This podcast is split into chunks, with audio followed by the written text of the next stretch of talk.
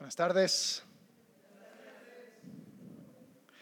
Ya se siente la Navidad, ¿no?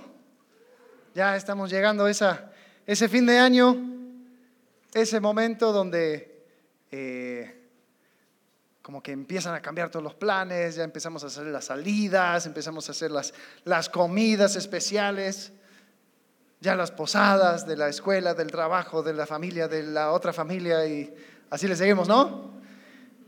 Aquí, aquí es donde, donde eh, en México entendí el término eh, Guadalupe Reyes. ¿Qué es eso? Ahora comprendo. Eh, pero bueno, yo así como Marcelo también tengo que admitir, soy, soy un Grinch en recuperación.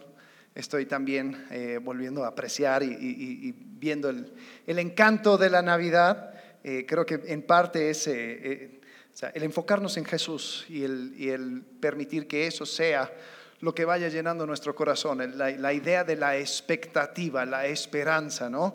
Eh, la, iglesia tradicionalmente ha llamado a este tiempo el adviento, donde, donde vamos esperando a la llegada de Jesús. Obviamente ya vino, pero entramos en esa, esa forma de pensar. Eh, sin embargo, yo creo que lo que me cuesta de, esta época es que hay, tantos cambios de planes y tantas cosas y, tanto ajuste. Y yo, yo soy, yo la verdad soy medio, em, es, difícil para mí eh, hacer ajustes bruscos de planes y después cancelarlas y después hacerlas. Yo ahorita estoy viviendo con mi familia una época donde eh, mis hijos eh, están como que agarraron todos los virus de diciembre, como que de buffet, entonces andan probando un poquito de todo, así que eh, ahora eh, andan por, por, la, que está de moda ahorita, entonces están en casa tratando, tratando de recuperar.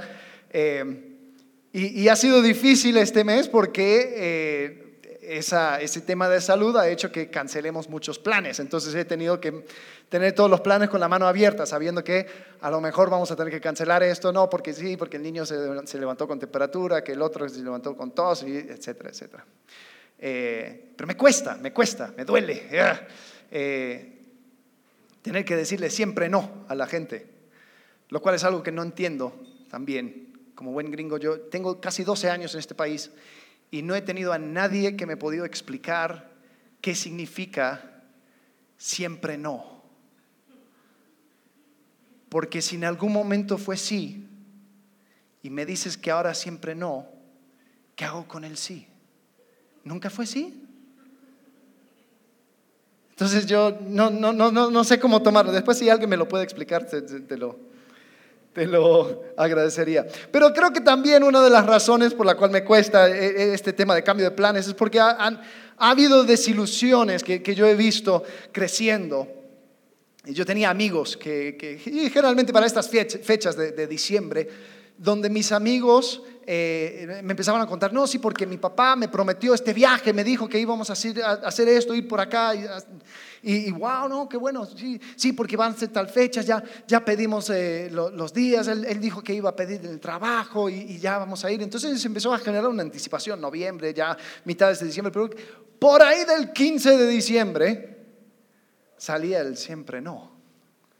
Y y mis, eh, mis amigos después se acercan, no, sí, porque es que mi papá me dijo que hay muchos gastos y que hay muchas cosas y, y ya no vamos a poder hacerlo este año. Pero me prometieron el año que viene. Entonces, esperar, ya llegaba el año y no, sí, porque vamos a hacer esto y me dijeron y, y se corta. Y ya para la tercera yo llegué a la conclusión de que esta persona no es una persona de confianza ya, y, les digo, la gente dice que yo soy muy severo con la gente, pero como que para mí, a mí me cuesta, ya una vez que la primera, la segunda, ya para la tercera es como que se, apaga un switch, digo, esta persona me ha desilusionado mucho, ya no le voy a creer, eh, no es una persona digna de confianza. Si estoy armando una carne asada, les voy a pedir que traigan la ensalada. Porque si la ensalada falta, pues eh, está bien. O sea, con que no falte la carne, ¿no? Entonces, eh, es, ya uno le tacha de, ese tipo de persona. Y creo que ahora pensando en, el tema que estamos hablando de Edén a Belén, había pasado mucha, mucho tiempo en que Dios había hecho promesas que no se habían cumplido. Y yo estoy seguro que había más que un judío que llegó a la conclusión de que Dios no es digno de confianza. Muy bien, muy bonito, todas las promesas y todo lo que quieras, pero yo no lo creo. La semana pasada escuchamos a Iván contar acerca de la, gran historia de la redención y fue increíble ver cómo, cómo es que desde Génesis hasta Cristo pudimos ver cómo se cumple todo en Él. Pero les voy a decir algo. Es mucho más fácil mirar hacia atrás en retrospectiva como Dios ha sido fiel. Es mucho más difícil mirar hacia adelante y hacerte la pregunta, ¿será que Dios es fiel? Y si bien la semana pasada miramos desde, desde la perspectiva de Lucas 24, donde Jesús ya resucitado está explicando todo, ahora yo quiero traerte a los, los momentos antes de que Jesús llegara, antes de su nacimiento, en ese tiempo, donde habían pasado 400 años desde que los profetas habían hablado y hecho promesas. Oye, 400 años es mucho tiempo. O sea, si, nos ponemos a pensar en lo que, lo que fue hace 400 años, México estaba siendo explorado por los españoles hace 400 años. Imagínate, no, sí, porque como dijo Hernán Cortés, ay, por favor, o sea, se fue hace mucho tiempo. Los profetas habían hablado y pasaron 400 años sin que haya revelación. Y habían algunos que sí estaban desilusionados. Pero lo más increíble es que sí habían algunos fieles. Sí habían algunas personas que dijeron, yo le sigo apostando a Dios. Yo sigo creyendo que Dios eh, va a llevar esto a cabo. Y pensando en, este tema, en este mensaje, yo, me puse a pensar, ¿qué, es lo que les mantenía con la esperanza? ¿Qué idea les, les permitió eh, alimentar esa llama de esperanza? aún después de tanto tiempo. Y, yo creo, no puedo apuntar a un versículo, pero yo creo que viéndolo desde arriba, yo creo que hay una frase que, que posiblemente ellos tenían, palabras más, palabras menos, en su mente que les permitía seguir esperando. Y creo que es esta. Dios no deja cabos sueltos. Dios no deja cabos sueltos. Si Dios prometió algo, él lo va a cumplir. Yo no sé cómo lo va a hacer, no tengo categorías de cómo va a funcionar, yo no entiendo, pero sí sé algo. Dios no deja cabos sueltos. Yo creo que esa fue la idea que les mantenía firmes. Les daba un motivo para seguir caminando fielmente. Y sabes, el tema de las promesas de Dios, eh, o sea, mirándolo desde, desde, desde la perspectiva que lo vimos la semana pasada, ah, wow, mira cómo todo cuadra. Pero a este lado del nacimiento de Jesús, un poco más difícil. Dios había hecho promesas de, de muchos tipos y era algo confuso. Por ejemplo, él prometió en Malaquías que iba a llegar Elías. Y este Elías iba a eh, unir los corazones de los padres, los corazones de los hijos. Entonces todos dijeron, bueno, ok, Elías, Elías va a llegar. Eh, hizo, promesas de que iba a llegar un siervo que iba a sufrir por el pueblo. En el profeta Isaías, en Isaías 53, dice que va a llegar alguien que va a morir por los pecados del pueblo. Entonces, ok, un siervo que va a sufrir. Después en Zacarías hubo una promesa de un guerrero que iba a pelear por Israel. Y, finalmente hubo una promesa de un rey pacífico que llegaría sobre un asno en Zacarías 9:9. Entonces, ¿cómo cuadro todo esto en mi cabeza? Si yo no tengo categorías de cómo va a suceder, bueno, habían algunos judíos que empezaron a armar algunas, algunas ideas, algunas teorías. Entonces había una teoría, lo sacaron de Zacarías, llamado la teoría de los cuatro artesanos. Y dijeron, ah, van a llegar cuatro personas antes de que venga el día terrible, el gran día el del Señor. Entonces dice, estas cuatro personas van a ser Elías, esto era una teoría, ¿no? Pero ellos dijeron, va a llegar Elías, porque lo dice Malaquías. Después va a llegar un Mesías, lo llamamos Mesías hijo de José. Este Mesías va a ser un Mesías guerrero y va a pelear. Y, va a pelear contra otras naciones y va, a defender a Israel, pero va a morir. Pero finalmente va a ser victorioso toda la, guerra que va a armar. Entonces, después de que muera este Mesías, se va a levantar otro Mesías, llamado Mesías hijo de David.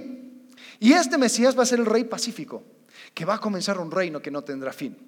Entonces, tratando de, coordinar todo, y después dijeron, ah, y también se va a levantar un hombre llamado el sacerdote fiel.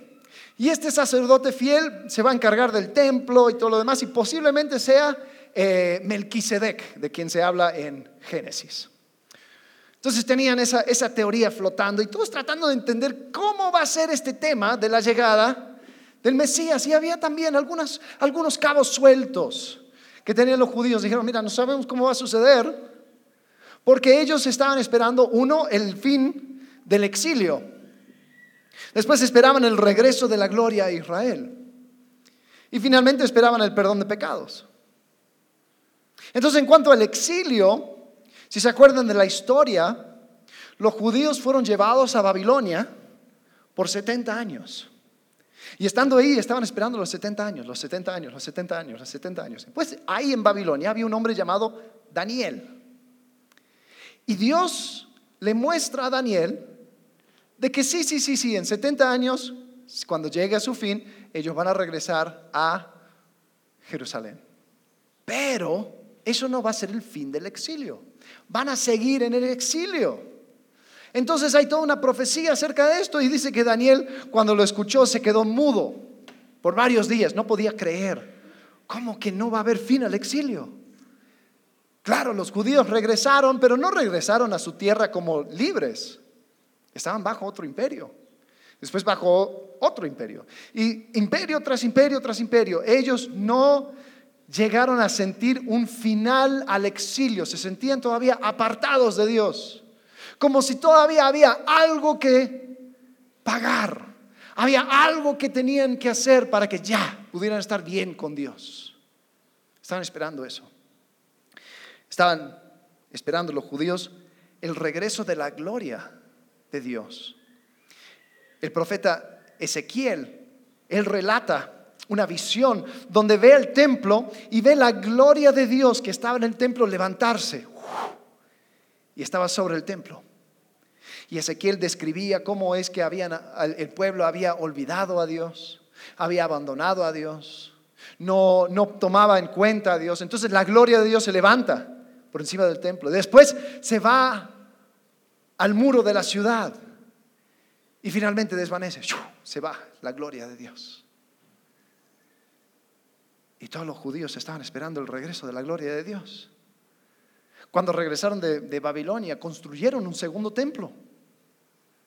Pero la gloria de Dios no llenó el templo como había llenado el primer templo.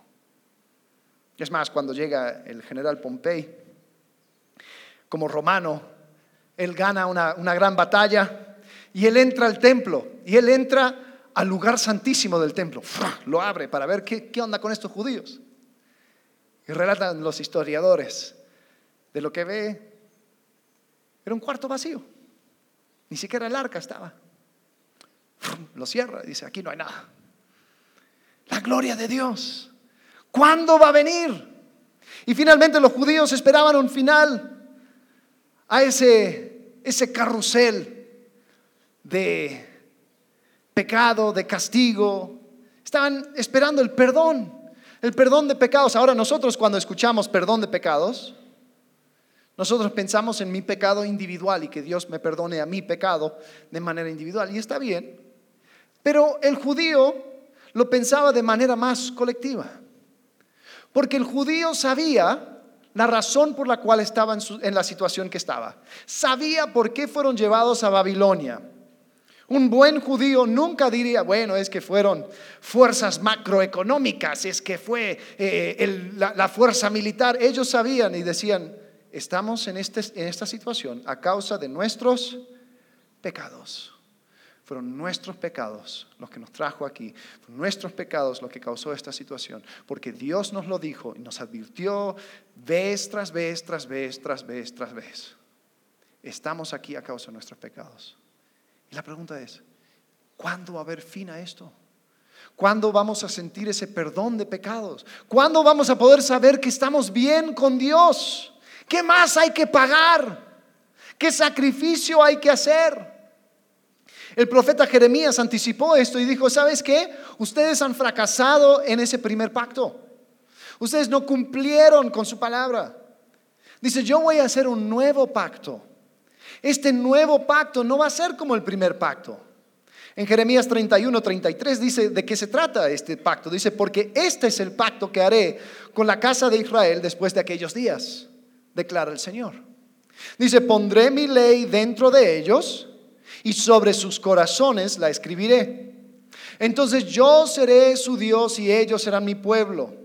No tendrán que enseñar más cada uno a su prójimo y cada cual a su hermano diciéndole, conoce al Señor, porque todos me conocerán, desde el más pequeño de ellos hasta el más grande, declara el Señor. Pues perdonaré su maldad y no recordaré más que su pecado. Estaban esperando ese momento. ¿Cuándo vamos a tener esta relación nueva con Dios? Donde ya no tenemos que ir detrás de todos. Oye, conoce al Señor, obedece al Señor, sigue al Señor. No, no, no, no. Quiero una relación diferente con Dios. ¿Cuándo va a llegar eso? Eso era lo que estaba esperando el judío. Y esos cabos estaban sueltos. Y en Lucas capítulo 1 y capítulo 2 podemos encontrar a hombres y mujeres fieles que podían creer en Dios, porque ellos sabían que Dios no deja cabos sueltos. Y si Dios no deja cabos sueltos, entonces podemos creer en Él. Y fíjate, tenemos una jovencita llamada María, que había sido revelado a ella de que ella iba a traer en su vientre el Mesías y ella canta.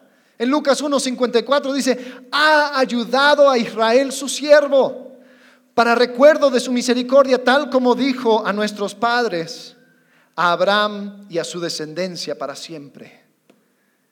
Entonces podemos ver que María se dio cuenta de que esto es parte de una gran historia. Después tenemos un viejito, Zacarías, el papá de Juan el Bautista.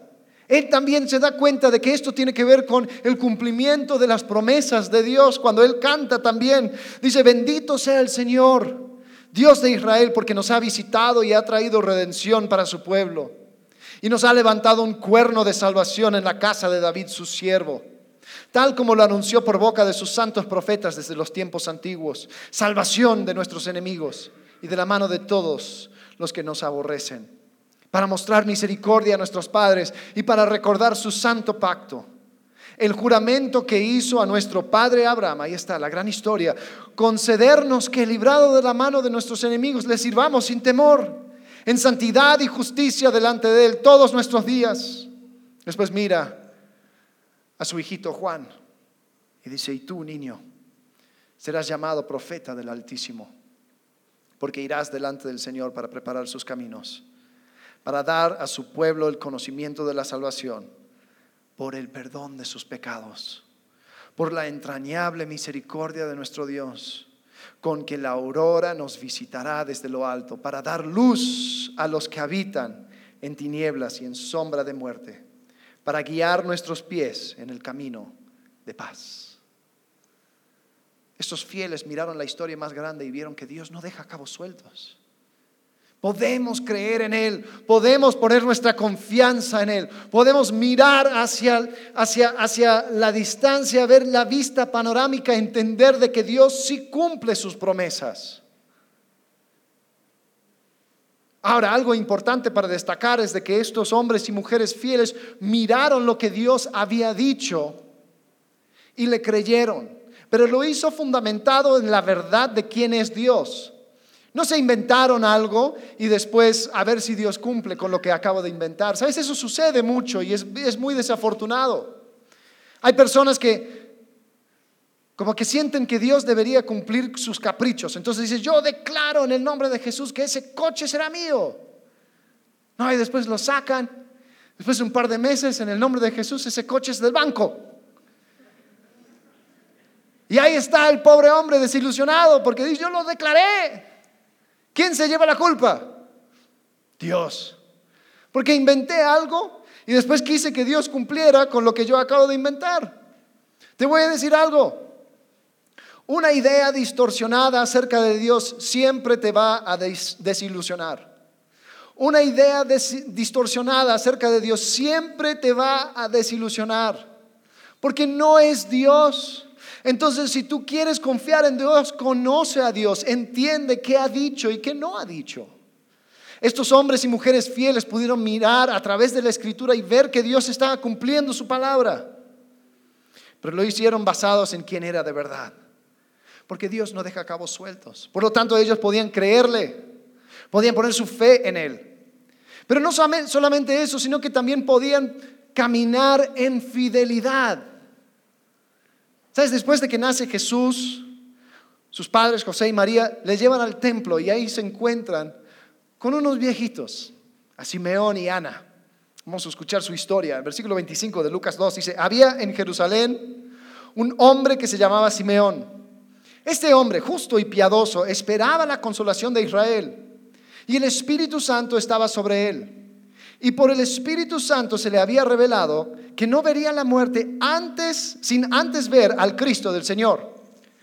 Movido por el Espíritu fue al templo y cuando los padres del niño Jesús lo trajeron para cumplir por él el rito de la ley, Simeón tomó al niño en sus brazos y bendijo a Dios diciendo, ahora Señor, permite que tu siervo se vaya en paz conforme a tu palabra, porque mis ojos han visto tu salvación, la cual has preparado en presencia de todos los pueblos, luz de revelación a los gentiles y gloria de tu pueblo Israel.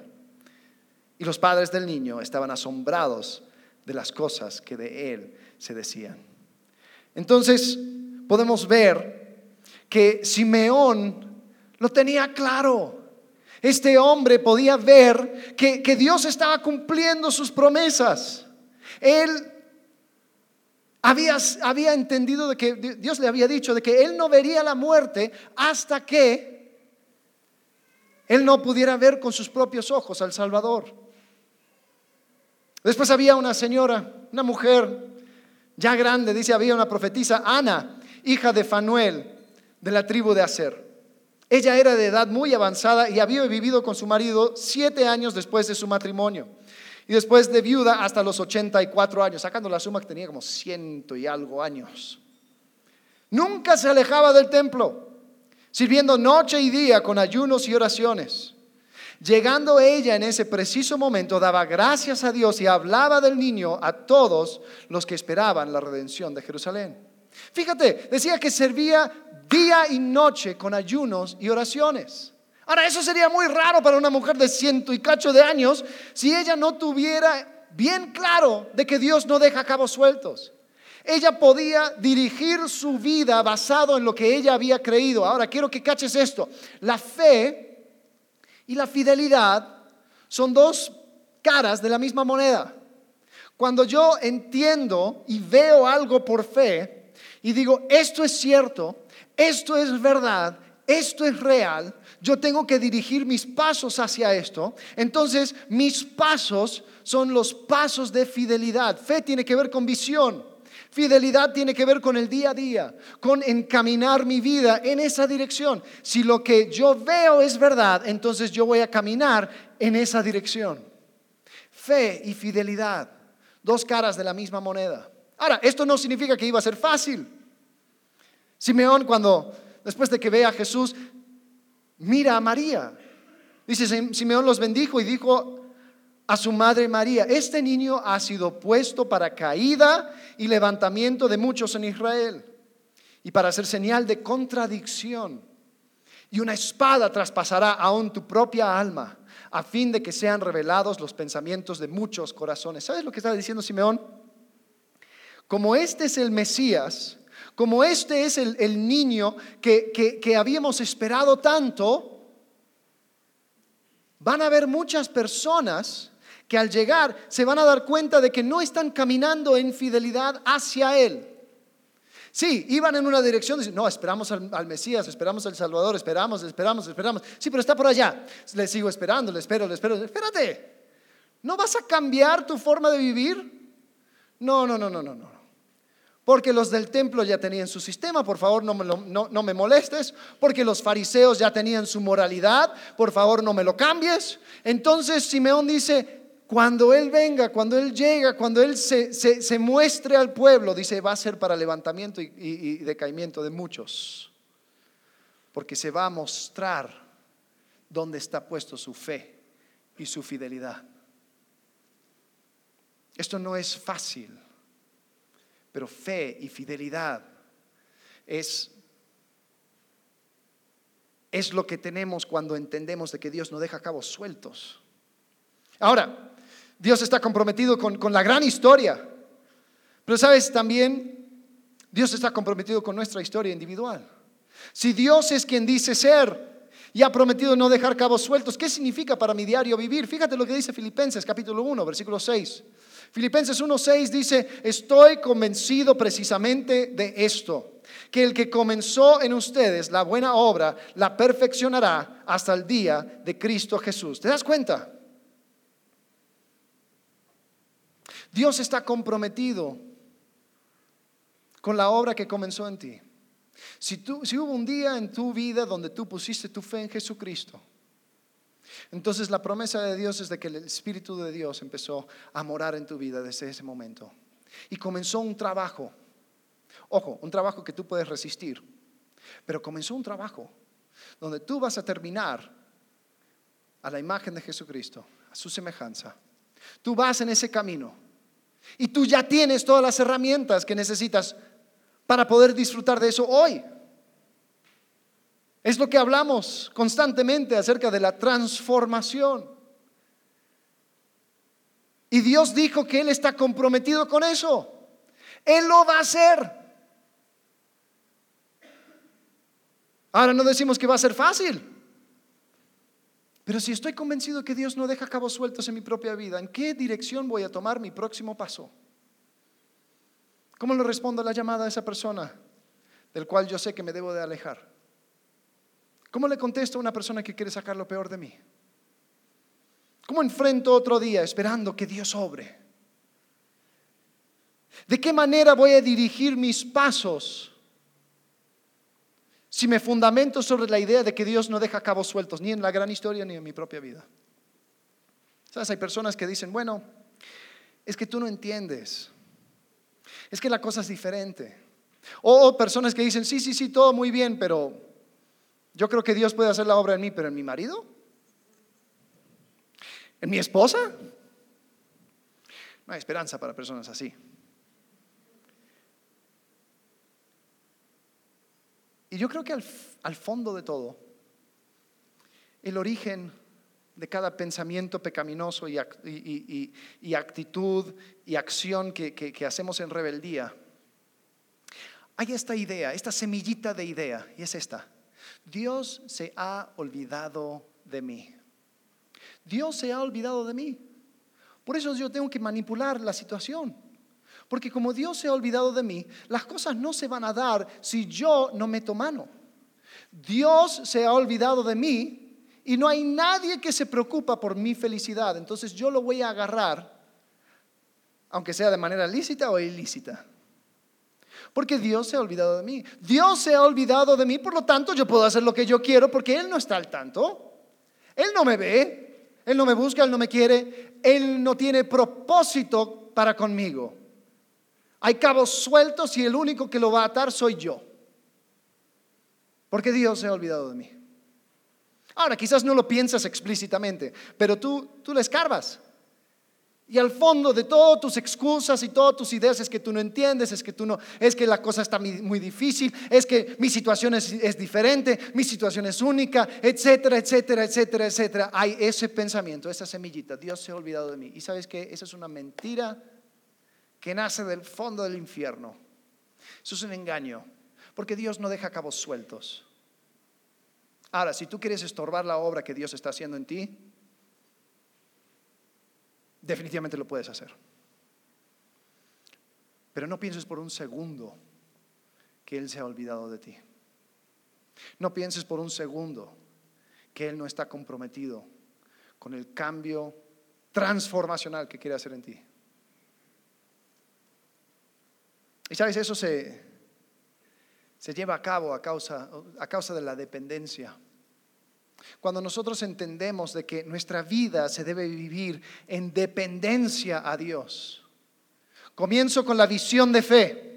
Digo que lo que Dios dice es verdad y lo va a cumplir. Dirijo mis pasos en fidelidad y voy caminando, pero en mi caminar me apoyo en Dios, entendiendo que mi vida es una vida no en mis fuerzas, sino en dependencia. Es muy curioso cómo vemos estos fieles en Lucas 1 y 2. Podemos ver que Zacarías fue impulsado por el Espíritu Santo para decir todo lo que dijo. Podemos ver a Simeón. Es increíble. Él dice que el Espíritu Santo le había revelado que no vería la muerte antes de ver al Cristo del Señor.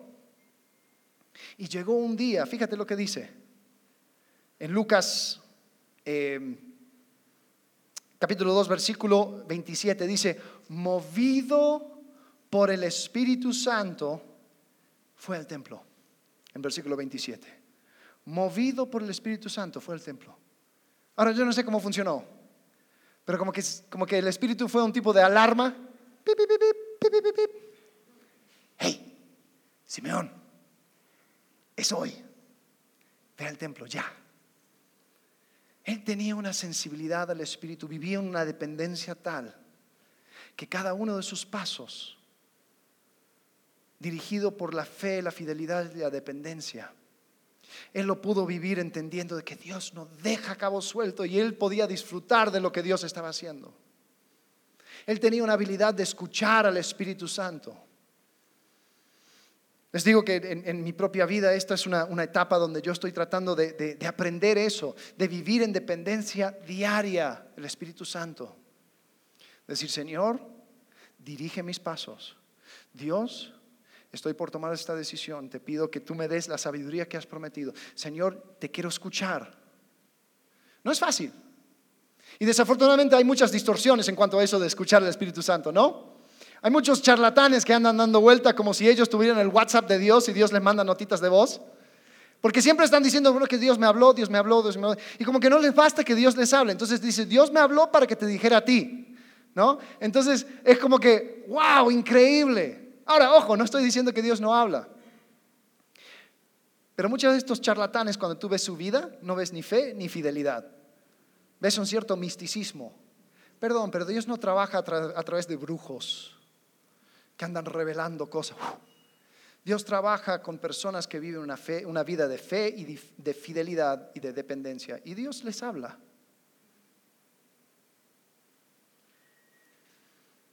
Pero podemos ver en estos fieles que ellos tenían una dependencia tal del Espíritu que ellos eran sensibles a su voz.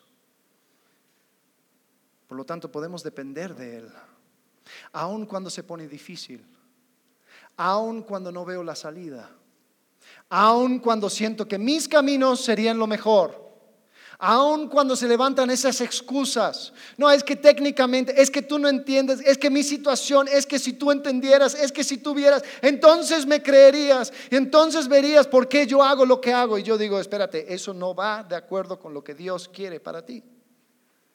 ¿Por qué lo haces? Ah, porque al fondo yo creo que Dios me ha olvidado. Y yo vengo a decirles que Dios no deja cabos sueltos. Dios no deja cabos sueltos. Él está totalmente comprometido con la historia del mundo y por eso mandó a Cristo. Dios no deja cabos sueltos. Él está totalmente comprometido con tu vida. Por lo mismo, mandó a Cristo. Y nos dio el Espíritu Santo para que pudiéramos vivir cada día en dependencia de Él. Ahora, como dicen, para muestra un botón. ¿Se acuerdan? Comencé hablando acerca de esta, teoría loca que tenían algunos judíos acerca de, los, de cuatro personas que iban a llegar, que dos Mesías y que un sacerdote y todo lo demás. Bueno, te quiero decir algo.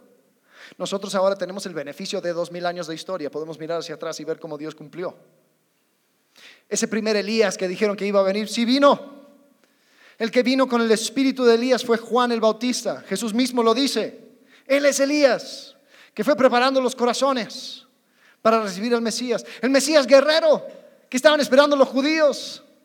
Fue Jesucristo, porque cuando Él en la cruz murió, Él estaba enfrentando los poderes de maldad y los desafió. Y los poderes de maldad le dieron con su arma más poderosa, que es la muerte. Pero eso no lo pudo detener. Él tomó, quitó, dice, nadie quita mi vida, sino lo pongo por mí mismo, lo vuelvo a tomar. Él derrotó públicamente a los poderes y potestades que tenían el poder de la muerte. ¿Qué es lo que más teme al ser humano? La muerte. Porque es la única cosa que nos iguala a todos. No hay dinero que se puede pagar. No hay nada que se pueda hacer que va a detener tu enfrentamiento inevitable con la muerte. Pero Dios lo enfrentó por medio de Jesucristo y Él resucitó. Él derrotó como un guerrero a la muerte. Ese segundo Mesías que prometió, que pensaban los judíos, bueno, va a haber un segundo Mesías. No, no, no, también fue Jesucristo, el hijo de David, que entró a Jerusalén sobre un asno, en paz, para comenzar un reinado que no tendrá fin. Y sí esperamos que Él regrese, pero sabemos que el reino de Dios ha llegado. Él es el, también ese segundo Mesías que esperaba. Y después finalmente los judíos esperaban un sacerdote fiel. Si yo veo mi Biblia en el libro de Hebreos, nos habla de un sacerdote fiel. Un sacerdote fiel que está día y noche delante del Padre intercediendo. Un sacerdote que no tiene que ofrecer sacrificios por él mismo, sino que por medio de un sacrificio, una vez y para siempre, llevó a cabo la obra. Un sacerdote que fue tentado en todo y nos entiende, pero sin pecado. Ese sacerdote, según el orden de Melquisedec, fue Jesucristo, es Jesucristo. Podemos ver que Dios no deja cabos sueltos. ¿Te das cuenta? Los judíos esperaban un fin del exilio. Los judíos esperaban perdón de pecados. Los judíos esperaban el regreso de la gloria. El fin del exilio. Lo podemos ver en Mateo capítulo 28 cuando Jesús resucitado, él dice, toda autoridad me es dada en el cielo y en la tierra.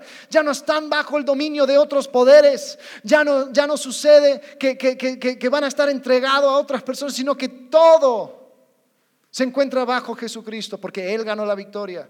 El exilio se acabó.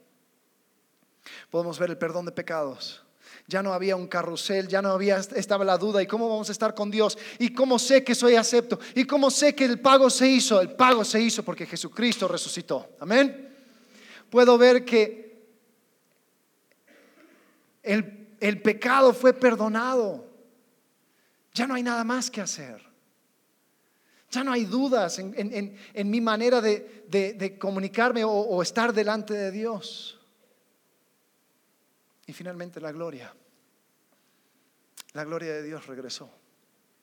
No de, la, no de la manera que nosotros esperábamos. Quizás los judíos esperaban que así como se fue la gloria de Dios de una manera majestuosa, en una nube, que regresara también. Pero podemos encontrar a la gloria de Dios llegando a un pesebre en, en Belén. Podemos encontrar a la gloria de Dios humilde y podemos encontrar en las palabras de Juan, en versículo 14 de Juan 1, dice, el verbo se hizo carne y habitó entre nosotros. Y vimos su gloria. Gloria como del unigénito del Padre lleno de gracia y verdad. La gloria había regresado. Y la gloria que ellos pudieron ver creciendo y viviendo entre ellos la gloria que finalmente les llevó a crucificarle, a rechazar esa gloria. La gloria que resucitó. Y después cuando Jesús se va, la gloria después continúa por medio de la iglesia. Cuando aparecen sobre ellos como lenguas de fuego, un, viento, y ellos salen a hablar en todos diferentes tipos de idiomas hablando acerca de Jesucristo, llegando hasta los, a, los, confines de la tierra. Es porque la gloria había regresado. ¿Te das cuenta cómo Dios no deja cabos sueltos? Pregunta, ¿quién es Jesús para ti? ¿Qué significa su venida para la gran historia de la humanidad? ¿Qué significa su venida para tu día a día? ¿Qué significa para tu vida?